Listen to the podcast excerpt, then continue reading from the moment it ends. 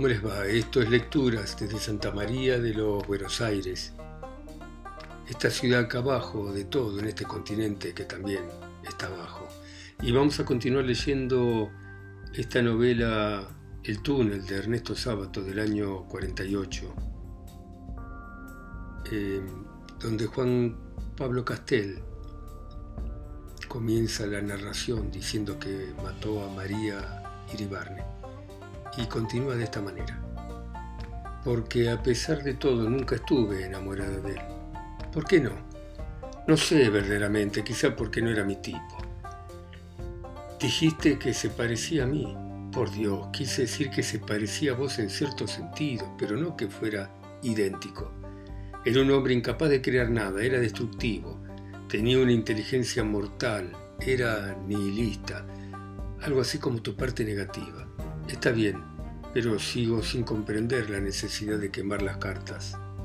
Te repito que las quemé porque me deprimían, pero podías tenerlas guardadas sin leerlas. Es solo prueba que las releíste hasta quemarlas, y si las releías sería por algo, por algo que debería atraerte en él. Yo no he dicho que no me atrajese. Dijiste que no era tu tipo, Dios mío, Dios mío, la muerte tampoco es mi tipo y no obstante muchas veces me atrae.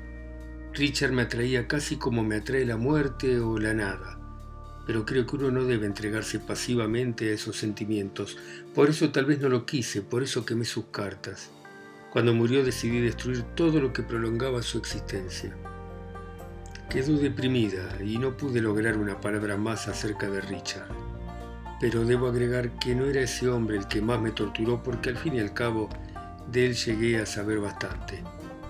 Eran las personas desconocidas, las sombras que jamás mencionó y que sin embargo yo sentía moverse silenciosa y oscuramente en su vida. Las peores cosas de María las imaginaba precisamente con esas sombras anónimas. Me torturaba y aún hoy me tortura una palabra que se escapó de sus labios en un momento de placer físico. Pero de todos aquellos complejos interrogatorios, hubo uno que echó tremenda luz acerca de María y su amor. 19. Naturalmente, puesto que se había casado con Allende, era lógico pensar que alguna vez debió sentir algo por ese hombre. Debo decir que este problema, que podríamos llamar el problema Allende, fue uno de los que más me obsesionaron. Eran varios los enigmas que quería dilucidar, pero sobre todo estos dos. ¿Lo había querido en alguna oportunidad? ¿Lo quería todavía? Estas dos preguntas no se podían tomar en forma aislada, estaban vinculadas a otras. Si no quería a Allende, ¿a quién quería? ¿A mí? ¿A Hunter? algunos de esos misteriosos personajes del teléfono? ¿O bien era posible que quisiera distintos seres de manera diferente como pasa en ciertos hombres? Pero también era posible que no quisiera nadie y que sucesivamente nos dijese a cada uno de nosotros, pobres diablos, chiquilines, que éramos el único y que los demás eran simples sombras, seres con quienes mantenía una relación superficial o aparente. Un día decidí aclarar el problema a Allende. Comencé preguntándole por qué se había casado con él. Lo quería, me respondió. Entonces ahora no lo querés. Yo no he dicho que haya dejado de quererlo, respondió. Dijiste lo quería. No dijiste lo quiero. Hace siempre cuestiones de palabras y retorces todo hasta lo increíble, protestó María. Cuando dije que me había casado porque lo quería no quise decir que ahora no lo quiera. Ah, entonces lo querés a él, dije rápidamente, como queriendo encontrarla en falta respecto a declaraciones hechas en interrogatorios anteriores. Cayó, parecía abatida. ¿Por qué no respondés? pregunté. Porque me parece inútil. Este diálogo lo hemos tenido muchas veces en forma casi idéntica. No, no es lo mismo que otras veces. Te he preguntado si ahora lo querés Allende y me has dicho que sí. Me parece recordar que en otra oportunidad en el puerto me dijiste que yo era la primera persona que habías querido. María volvió a quedar callada, me irritaba en ella, que no solamente era contradictoria, sino que costaba un enorme esfuerzo sacarle una declaración cualquiera. ¿Qué contestas a eso? Volví a interrogar. Hay muchas maneras de amar y de querer, respondió cansada. Te imaginarás que ahora no puedo seguir queriendo a Allende como hace años, cuando nos casamos, de la misma manera. ¿De qué manera? ¿Cómo de qué manera? ¿Sabes lo que quiero decir? No sé nada. Te lo he dicho muchas veces, lo has dicho, pero no lo has explicado nunca. ¿Explicado? exclamó con amargura. Vos has dicho mil veces que hay muchas cosas que no admiten explicación y ahora me decís que explique algo tan complejo. Te he dicho mil veces que Allende es un gran compañero mío, que lo quiero como a un hermano, que lo cuido, que tengo una gran ternura por él, una gran admiración por la serenidad de su espíritu, que me parece muy superior a mí en todo sentido, que a su lado me siento un ser mezquino y culpable. ¿Cómo puedes imaginar, pues, que no lo quiera? No soy yo el que ha dicho que no lo quiera, vos misma me has dicho que ahora no es como cuando te casaste. Quizá debo concluir que cuando te casaste lo querías, como decís que ahora me querés a mí. Por otro lado, hace unos días en el puerto me dijiste que yo era la primera persona a la que habías querido verdaderamente. María me miró tristemente. Bueno, dejemos de lado esta contradicción, proseguí, pero volvamos a Allende. Decís que lo querés como a un hermano, ahora necesito que me respondas a una sola pregunta. ¿Te acostás con él? María me miró con mayor tristeza. Estuve un rato callada y al cabo me preguntó con voz muy dolorida. ¿Es necesario que responda también a eso? Sí, es absolutamente necesario, le dije con dureza. Me parece horrible que me interrogues de este modo. Es muy sencillo, tenés que decir sí o no. La respuesta no es tan simple, se puede hacer y no hacer. Muy bien, concluí fríamente. Eso quiere decir que sí. Muy bien, sí. Entonces lo deseas. Hice esta afirmación mirando cuidadosamente sus ojos. La hacía con mala intención. Era óptima para sacar una serie de conclusiones. No es que yo creyera que lo desease realmente, aunque también eso era posible dado el temperamento de María, sino que quería forzarle a aclarar eso de cariño de hermano. María, tal como yo lo esperaba, tardó en responder. Seguramente estuvo pensando las palabras y al fin dijo, he dicho que me acuesto con él no que lo desee. Ah, exclamé triunfalmente, eso quiere decir que lo haces sin desearlo, pero haciéndole creer que lo deseas. María quedó demudada. Por su rostro comenzaron a caer lágrimas silenciosas. Su mirada era como de vidrio triturado. Yo no he dicho eso, murmuró lentamente. Porque es evidente, proseguí implacable, que si demostrases no sentir nada, no desearlo, si demostrases que la unión física es un sacrificio que haces en honor a su cariño, a tu admiración por su espíritu superior, etc., Allende no volvería a acostarse jamás con vos. En otras palabras, el hecho de que siga haciéndolo demuestra que sos capaz de engañarlo, no solo acerca de tus sentimientos, sino hasta de tus sensaciones, y que sos capaz de una imitación perfecta del placer. María lloraba en silencio y miraba hacia el suelo. Sos increíblemente cruel, pudo decir al fin. Dejemos de lado las consideraciones de forma, me interesa el fondo.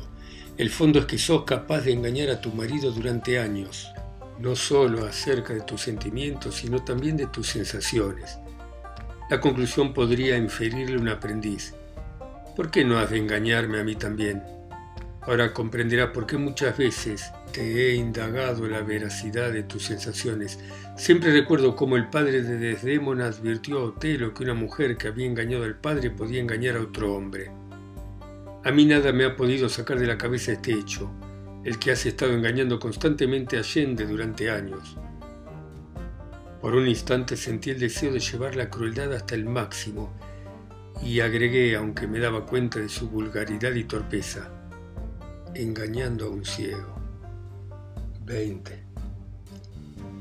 Ya antes de decir esta frase estaba un poco arrepentido, debajo del que quería decirla y experimentar una perversa satisfacción, un ser más puro y tierno se disponía a tomar la iniciativa en cuanto la crueldad de la frase hiciese su efecto y en cierto modo ya silenciosamente había tomado el partido de María antes de pronunciar esas palabras estúpidas e inútiles. ¿Qué podía lograr en efecto con ellas? De manera que, apenas comenzaron a salir de mis labios, ya ese ser de abajo Las oía con estupor, como si a pesar de todo no hubiera creído seriamente en la posibilidad de que el otro las pronunciase.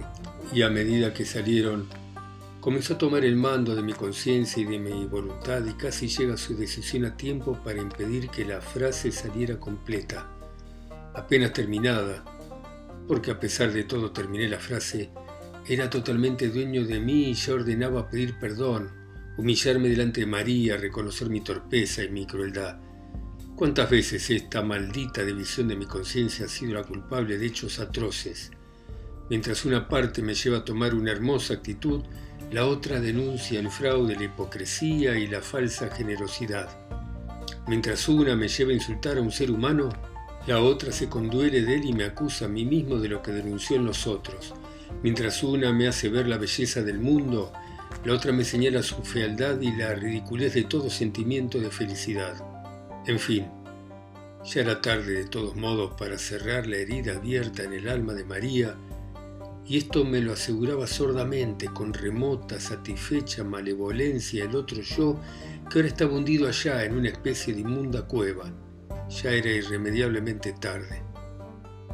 María se incorporó en silencio, con infinito cansancio, mientras su mirada, como la conocía, levantaba el puente levadizo que a veces tendía entre nuestros espíritus.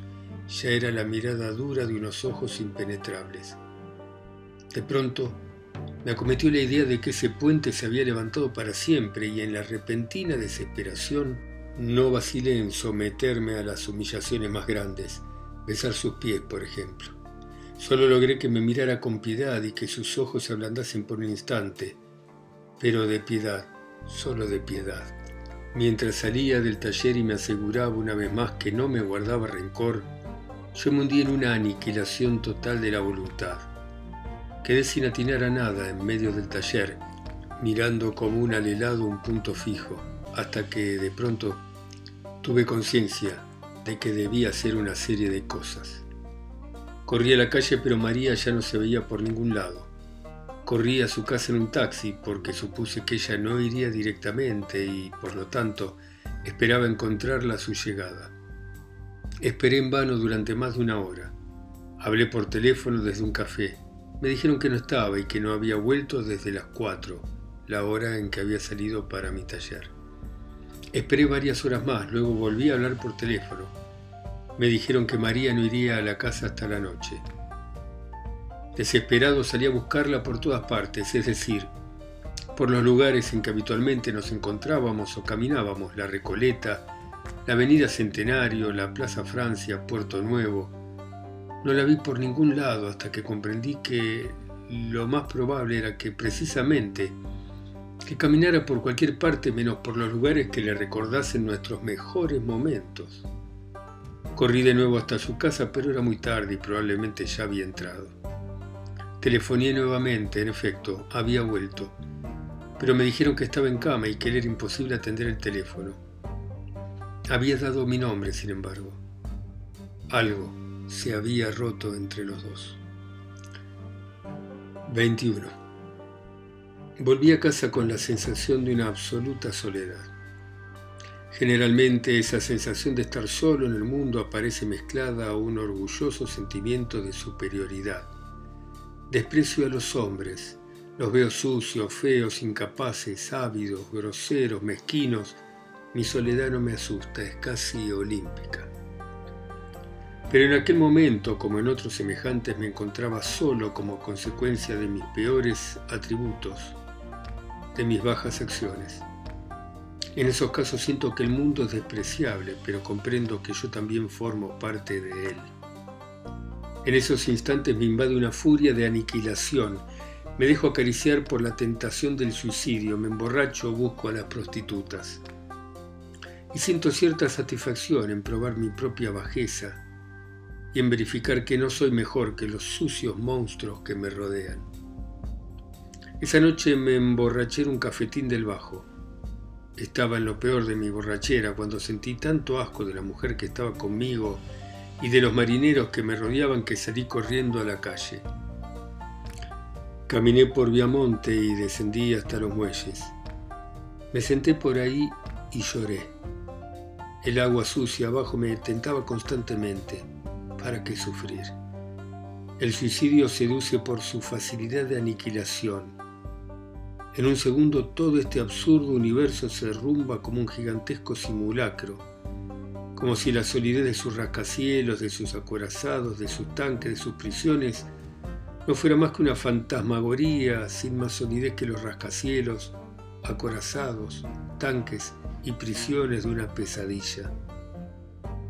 La vida aparece a la luz de este razonamiento como una larga pesadilla, de la que sin embargo uno puede liberarse con la muerte, que sería así una especie de despertar. Pero ¿despertar a qué?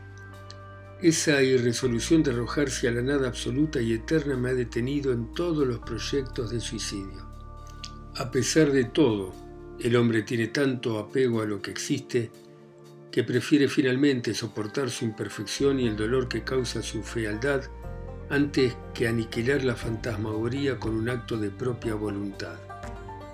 Y suele resultar también que cuando hemos llegado hasta ese borde de la desesperación que precede al suicidio, por haber agotado el inventario de todo lo que es malo y haber llegado al punto en que el mal es insuperable, cualquier elemento bueno, por pequeño que sea, adquiere un desproporcionado valor termina por hacerse decisivo y nos aferramos a él como nos agarraríamos desesperadamente de cualquier hierba ante el peligro de rodar en un abismo.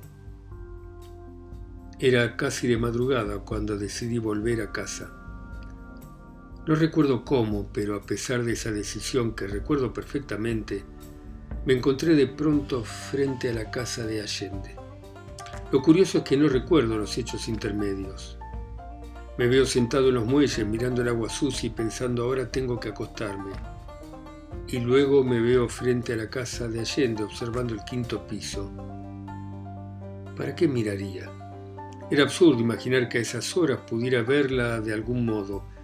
Estuve largo rato estupefacto hasta que se me ocurrió una idea. Bajé hasta la avenida, busqué un café y llamé por teléfono. Lo hice sin pensar qué diría para justificar un llamado a semejante hora. Cuando me atendieron, después de haber llamado durante unos cinco minutos, me quedé paralizado sin abrir la boca.